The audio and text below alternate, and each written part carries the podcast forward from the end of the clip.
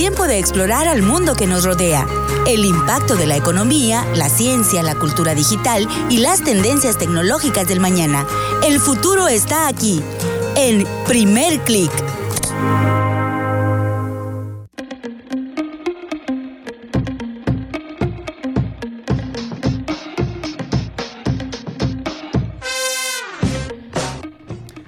Bienvenidos a Primer Click, como cada semana aquí en Radio Universidad 107.5 FM con mi estimado amigo Manuel Quiroz. Manuel, ¿cómo estás? Muy bien, Aaron, muchas gracias. Como cada semana, bueno, aquí en radio la segunda semana ya desde que volvimos, pues muy contento y con muchas ganas de platicar los temas de tecnología que tanto nos gusta. Así es, y fíjate que esta semana tenemos un tema muy interesante respecto a tecnología. Vamos a platicar, pues ya se acerca lo que es la fecha del lanzamiento de las nuevas consolas, la nueva generación por parte de Microsoft, por parte de PlayStation. Vamos a platicar un poco de qué se ha, qué se ha anunciado ya y cuál es el rumbo que está tomando la industria en este nuevo vertiente dinámico, ¿no? Y también vamos a hablar acerca de una tendencia que es el product placement, que es la posibilidad de incluir marcas o incluir este, productos dentro de las películas y ha causado mucho revuelo una noticia que ha hecho un director de cine, ¿no?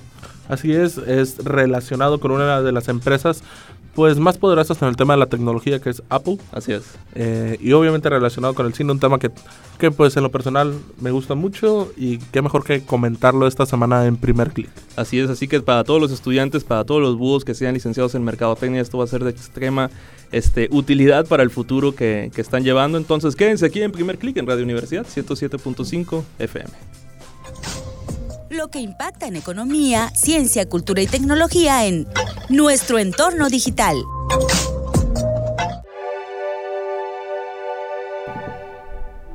Fíjate, estimado, que antes de iniciar ya de lleno con el programa de primer clic esta semana, pues mencionar las redes sociales para que los usuarios sigan la conversación en tiempo real con nosotros. Les recordamos que tenemos cuenta de Facebook, tenemos cuenta de Twitter, también estamos en Instagram y también en Spotify. Así es, sabemos que hoy en día el tema de los podcasts, eh, pues ha, se ha obtenido un mayor auge en, en estos pues quizás de un año hacia acá. Sí, más pues o menos. Estamos ahí, pues, como un programa de tecnología, que es un programa de radio, un programa de televisión, no va a estar en una plataforma como Spotify, pues nos pueden buscar como primer clic. Ahí verán el logo de los triángulos blancos, somos nosotros para que nos sigan. Sí, y ahí está la opción, ¿no? Pueden escucharlo a través de radio.son.mx totalmente en vivo en el estado Sonora a través de la frecuencia 107.5 FM, pero también está la opción de escucharlo a través de podcast, ya sea hacia camino al trabajo, hacia la escuela, haciendo ejercicio, pues hay un, yo creo que hay un catálogo muy extenso de podcast, seguro van a encontrar uno que les, que les apasione mucho y pues ahí está la opción de escuchar primer clic. Sí, es muy, y sobre todo también en redes sociales, Facebook, Twitter, Instagram, como comentaste, igual en todas ellas estamos como primer clic, donde podemos estar en contacto con pues con todos ustedes para que nos sigan, nos manden a lo mejor recomendaciones de algún tema que les gustaría que hablemos, algo que les gustaría que retomemos, pues con todo gusto eh, por ese medio pueden hacerlo llegar. Así es, pues son los viernes, 4 de la tarde en Radio Universidad y pues todos los viernes en podcast, un nuevo programa de primer clic. Así es. Fíjate que ahora sí, entrando de lleno al tema de, del anuncio de las nuevas consolas de videojuegos, han estado un poco pienso yo, un poco herméticos en el anuncio del nuevo Xbox. Si no me equivoco, es el Series X, ya anunciado en el pasado Games Awards. Sí. Y el PlayStation 5 por parte de la compañía Sony. Así es. Entonces, como que han estado un poco herméticos, no han anunciado detalles como que muy específicos o las ventajas competitivas que van a ser el factor de diferenciador. Han anunciado, cierto yo, siento yo que algunos detallitos, como el que vamos a platicar hoy, en el caso de, de, Xbox, que va relacionado con el hardware y va relacionado también con un aspecto que seguro va a hacer feliz a más que otro gamer, ¿no, estimado? Así es, mira, y cuando leí este artículo, esta noticia, sí. eh, se me vino a la mente el, el, tema de cuando jugamos Overwatch Ajá. en Xbox y luego querías jugar Overwatch en PC y tenías que pagar full price también el mismo juego. Deja tu, deja tu Over, que sí es cierto. ¿Cuántas copias de, de Over hay? Como unas cuatro, ¿verdad? Más o menos. Pues no sé. Hay Over para PC, para Play, para Xbox, para Switch y hasta ahí. Pero de, el caso de, de, por ejemplo, de Resident Evil 4, Uh -huh. el caso de Skyrim, que ha estado como en 10 plataformas diferentes, inclusive un usuario, un gamer que es muy fan, muy ávido de estos juegos, adquiere todas esas versiones. ¿Qué es lo que va a hacer Xbox al respecto? Xbox se ha pronunciado por parte de Phil Spencer, quien es el líder de la línea de, Microsoft en el tema de videojuegos. Ha hecho un anuncio muy interesante que va relacionado con el sentido de que a partir del lanzamiento de su nueva consola, la cuarta generación, el Xbox Series X, el juego que compres va a ser compatible con, eh, ya sea con Xbox One o con el nuevo Xbox. ¿Qué significa esto? Que no importa el juego que compres, va a estar disponible en ambas plataformas. Yo creo que esto se soluciona, eh, como lo hemos visto de años hacia acá, con el tema de que sea digital, pues. A lo mejor con una misma cuenta. Y no nomás quizás en, Xbox One, en el Serie X, sino también en, a lo mejor en PC, sobre todo ahora que tenemos el servicio del Game Pass. Que bueno, ahorita sabemos que hay un catálogo de juegos que ojalá en algún momento eh, ese mismo catálogo lo podamos jugar en los dos. Y, de hecho, mencionar también que, o sea, la, la, idea de este, nuevo, de este nuevo servicio no es meramente nueva. Ya lo habíamos conocido como Xbox Play Anywhere, que era la opción de, por ejemplo, comprar este, el Halo 5 y que estuviera disponible en otra plataforma, ¿no? Sin embargo, la idea es llevar este servicio más allá de los juegos exclusivos de Xbox, que esté disponible en todos, como por ejemplo el caso de Cyberpunk, que va a salir en septiembre de este año, si, si no me equivoco. Ahora sí. Ahora sí.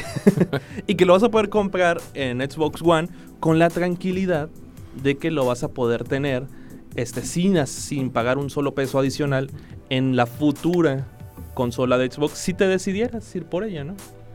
Sí, Eso está claro, porque pues los creadores de ese juego, los productores de ese juego, pues dicen que no están pues conformes con la idea de una persona, bueno, compra un juego que a pesar, bueno, sobre todo aquí en México, que el dólar lo toman muy, muy barato y no sale muy caro y todo lo que tú quieras, eh, hacer el gasto doble y comprarlo full price, yo creo que, pues eso desmotivaría al consumidor en, gran medida el, hecho de saber de que en su nueva consola debe de volver a invertir en el mismo juego que ya jugó y que ya tiene y pues tampoco es como que oye lo voy a vender porque obviamente no vas a, recuperar el precio que pagaste por él. Sí, ¿no? Y recordar también que, que Microsoft es excelente haciendo servicios, pues ellos son líderes en hacer sistemas operativos como es el caso de, de Windows y pues que le está yendo bien. Siento yo que la línea que está tomando ahorita Microsoft en el sentido de los videojuegos les está funcionando mucho. Servicios como Play Anywhere, como Game Pass que acabas de mencionar, este, están levantando mucho a la, a la plataforma de, de, Xbox. Y hay que ver qué es lo que va a anunciar este Sony en escasos días o semanas ya, ¿no? Mira, viendo todo lo que está pasando con la industria de los videojuegos, todo indica de que vamos hacia lo mismo todos, todas las empresas. Ok. Al crossplayer, al multiplataforma, al streaming. Entonces, eh, yo creo que básicamente al final será el gusto de cada persona por cada consola, a lo mejor los controles, los mandos que se utilicen. Eh, porque mira, por ejemplo, a, mí me dicen un Play y un Xbox son casi iguales, a lo mejor pues no, no, no diferencias la calidad de, de los juegos. Eh, va a salir el 5 y a lo mejor va a ser igual que el X. Bueno, en realidad van a ser similares, pues. Ya estará de, cada quien los servicios y los juegos exclusivos que tengan, lo que va a diferenciar el uno del otro. Y fíjate que hace una semana estaba leyendo yo la nota que hicieron en The Verge sobre que el nuevo PlayStation, el PlayStation 5, iba a costar aproximadamente 449 dólares. Solamente fabricarlo, ¿eh? Solamente fabricarlo. Todavía falta meterle todavía el costo el costo de los impuestos, de mercadotecnia, de posicionamiento, o sea, vamos a redondearlo en 500 dólares. O más. O más. Entonces, mucha gente dice, pues ¿a cuánto nos lo van a vender? Aquí hay un, dato interesante. Sony es este famoso en la industria por vender sus consolas con pérdidas. ¿Qué significa esto? Que por cada PlayStation que venden ellos pierden dinero. ¿Dónde está el modelo de negocio? Pues no en las consolas, sino en la venta de software, venta de videojuegos, ¿no? Entonces, es muy probable que vuelvan a seguir ese mismo modelo de negocio y nos vendan su futuro, este, su futura consola con pérdidas, ¿no?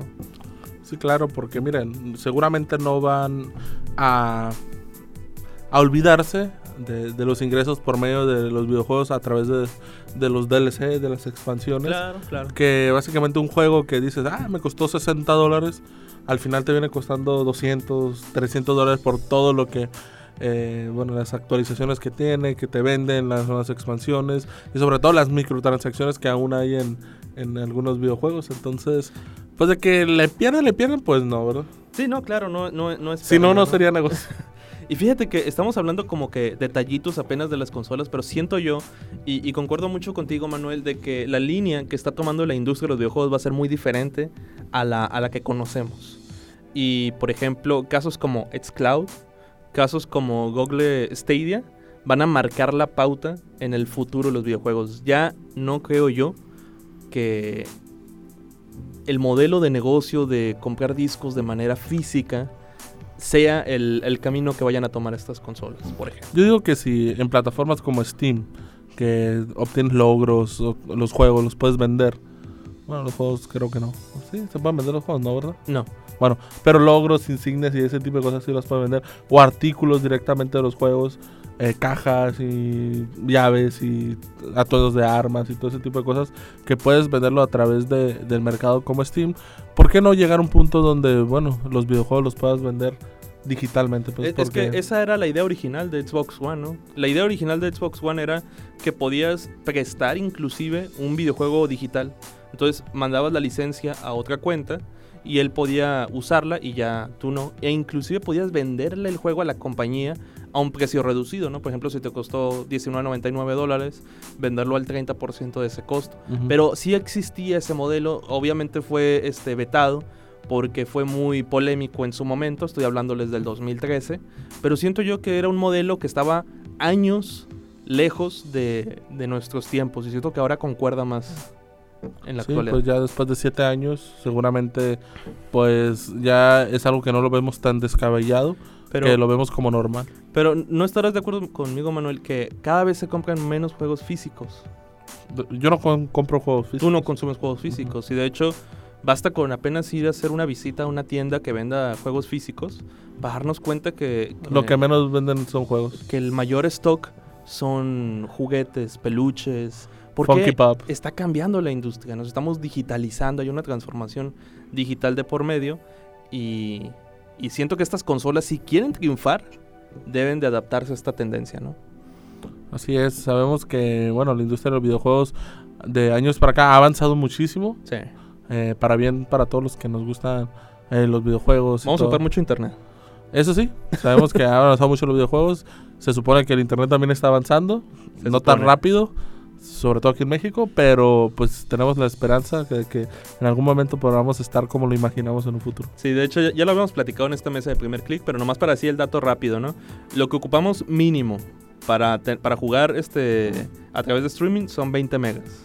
Mínimo. En, HD. En HD, pero lo recomendable es superar los 30, 40, 50 megas. Así es. Para poder tener una, experiencia un poco más este, estable, ¿no? Y que no falle el servidor, porque hemos visto que servidores como Google Stadia han estado fallando desde su inicio y no ha sabido nada nuevo de ellos. Sí, no, no, no.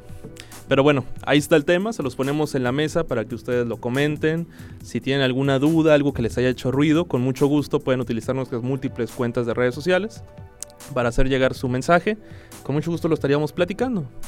Y para pasar a un tema también de tecnología, les tenemos una cápsula que han realizado nuestros colegas de Tech sobre las principales aplicaciones para ahorrar ahorita que estamos en tiempos de austeridad, de, austeridad, de la cuesta de enero. ¿Qué mejor que usar la tecnología a nuestro favor para que nos eche una mano a nosotros como usuarios y nos permita mejor ahorrar, mejor este, diversificar en qué gastamos, en qué no gastar y que nos dé recomendaciones también. Yo no sabía que la cuesta de enero llegaba casi a marzo. Uy, mi estimado.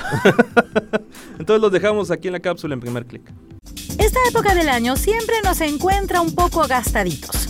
Listos para recuperarnos financieramente luego de vacaciones, viajes, matrículas, etcétera. Pero, ¿cómo la tecnología podría ayudarnos en este aspecto? Pues aquí te lanzamos algunas apps que podrían ser de gran ayuda. Empezamos con Fintonic, una app que tiene como objetivo hacerte ver cómo has gastado tu dinero y te propone en base a eso ciertas mejoras. ¿Cómo lo hace? Pues notificándote sobre comisiones evitables, haciéndote saber sobre tus próximos gastos, como el seguro anual de tu carro o incluso proponiéndote alternativas más baratas. Es ideal si quieres tener un desglose de tus gastos mensuales o tener recordatorios automáticos de tus próximos pagos. Échale un vistazo.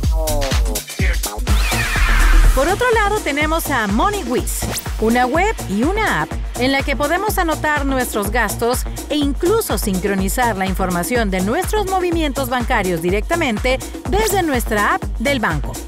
Ojo que también se puede sincronizar entre varios dispositivos.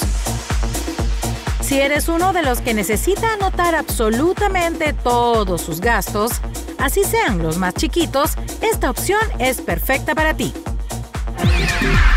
Vamos ahora con Bobby, otra alternativa que de forma simple y visualmente atractiva nos ayudará a tener control sobre nuestras suscripciones. ¿No te ha pasado que ya tienes tantas suscripciones de servicios online y offline que como simplemente debitan lo que les corresponde mensualmente, a veces hasta te olvidas de cuánto te estás gastando en ellas? Pues esta app nos ayuda a retomar ese control para saber a dónde estamos suscritos, desde cuándo, qué día nos cobrará la cuota, etc. Quien diga que no necesita este recurso en esta era, está loco. Y cerramos con Going, un software en el que podremos depositar nuestro dinero en función de varios parámetros que podemos ajustar o también automatizados. Sí, oíste bien. Estamos hablando de literalmente depositar tu dinero. Pero lo chévere es que esto es para alcanzar un objetivo, como por ejemplo un viaje, un celular, un auto, etc. Y la idea es establecer un plazo de tiempo para poder lograrlo. Esa es la motivación. Podrías simplemente ahorrar este dinero depositándolo en tu cuenta de ahorros sin usar este recurso. Pero la diferencia es que esta app nos dice cuánto deberíamos ahorrar para alcanzar lo que queremos, en el plazo que queremos y no distraernos de nuestro objetivo. ¿Qué tal? ¿Te gustó nuestro recuento tecnológico ahorrativo? Pues tratamos de darte opciones variadas para cubrir más de una de tus necesidades financieras. ¿Cuáles te bajarás entonces?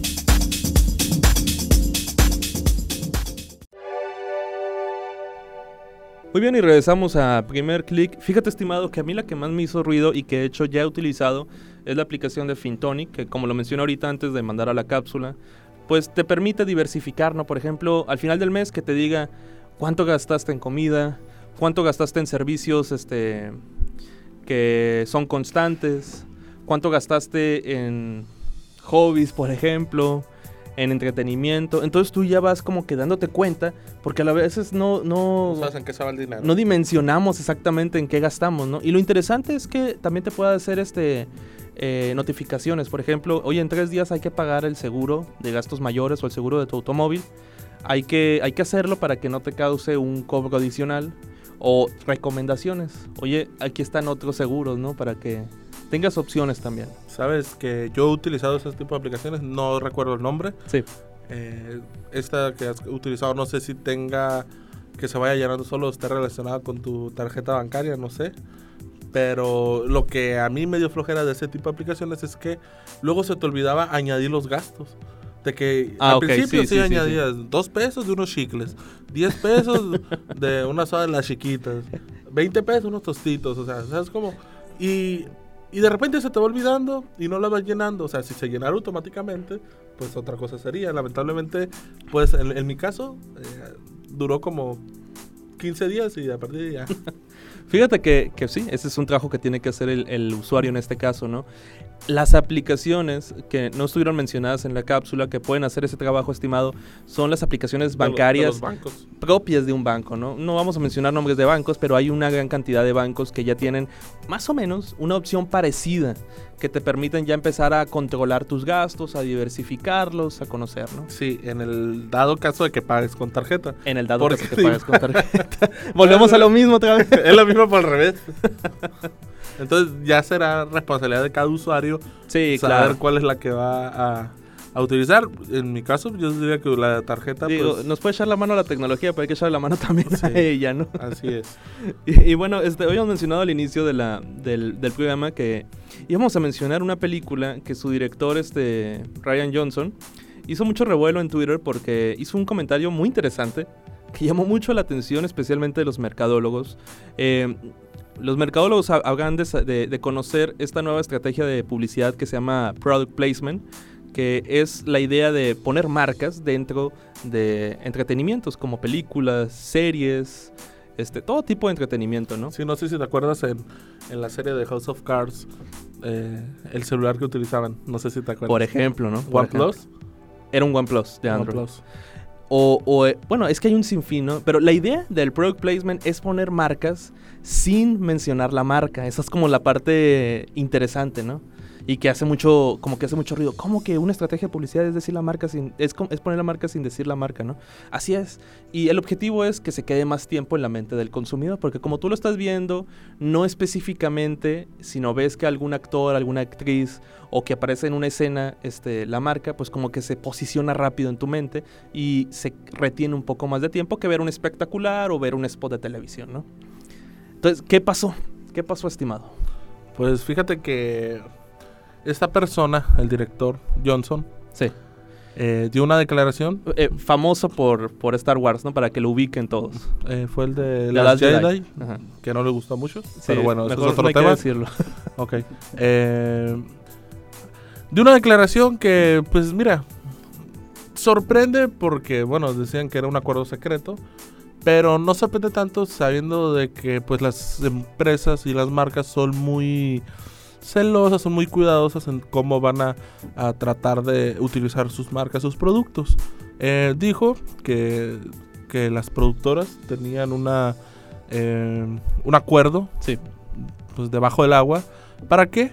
Para que, por en, en el caso de Apple, los villanos, por así decirlo, de las películas o de las series no pudieran utilizar celulares Apple, Así es. porque son los malos. Solamente la gente buena.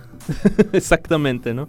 Y hace mucho sentido si analizamos algunas películas donde vamos a ver que cuando se posiciona un, un producto de la marca, pues no le aparece a los, a los villanos, ¿no? Esto es tan muy interesante porque nos permite conocer las intenciones de la compañía respecto al product placement, ¿no? Porque bien podríamos decir, es solamente poner un producto en, en la película y no, hay un trasfondo en- eh, enorme, ¿no? Sí, claro. Fíjate que, que, que hay un ejemplo ahí de que decían, bueno, los, los, los héroes, por ejemplo, de la historia tienen Mac, mientras que los villanos tenían un Windows. Ajá, Entonces, exactamente. Eh, luego algunos se quejan eh, en decir que, bueno, ahora vamos a estar viendo qué celular tienen los personajes y ya desde el inicio vamos a saber si es bueno o malo.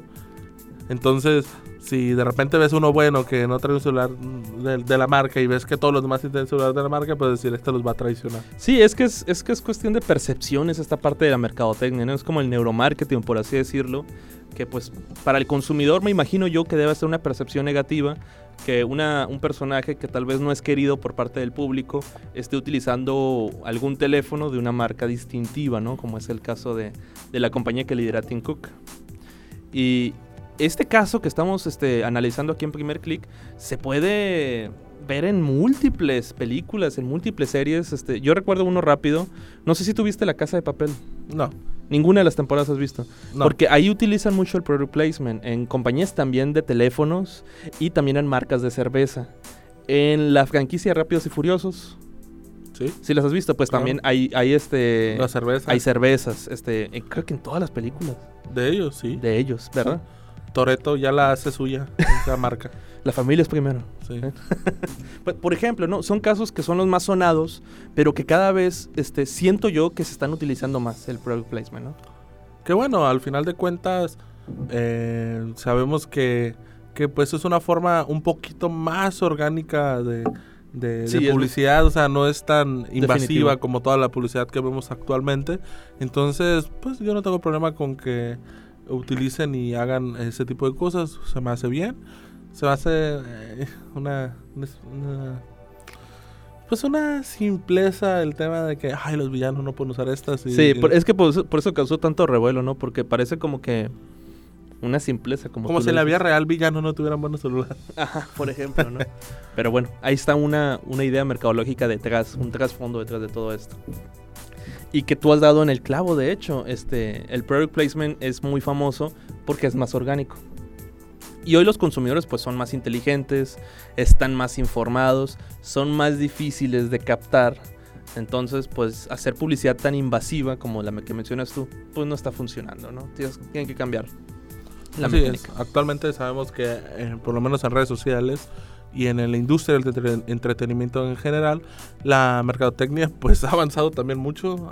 Han, buscado todas las formas y maneras de poder llegarle al consumidor. Y pues una de estas es ellas. Entonces veamos en un futuro si se siguen utilizando las mismas estrategias o si en un futuro veremos villanos que tengan celulares de las marcas reconocidas. Muy bien. Pues de hecho, ¿ya viste Sonic?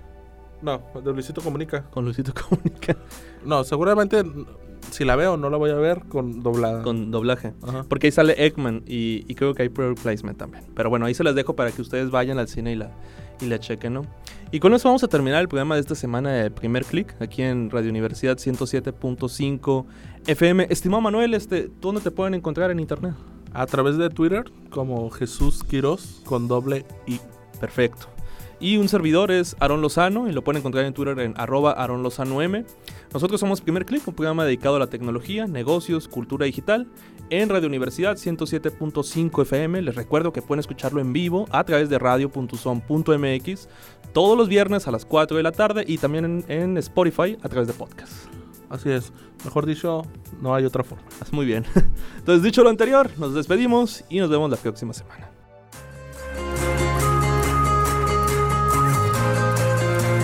Impacto de la economía, ciencia, cultura y la tecnología en el mundo que nos rodea. Escuchaste Primer Click. Te esperamos la próxima semana en Radio Universidad 107.5 FM.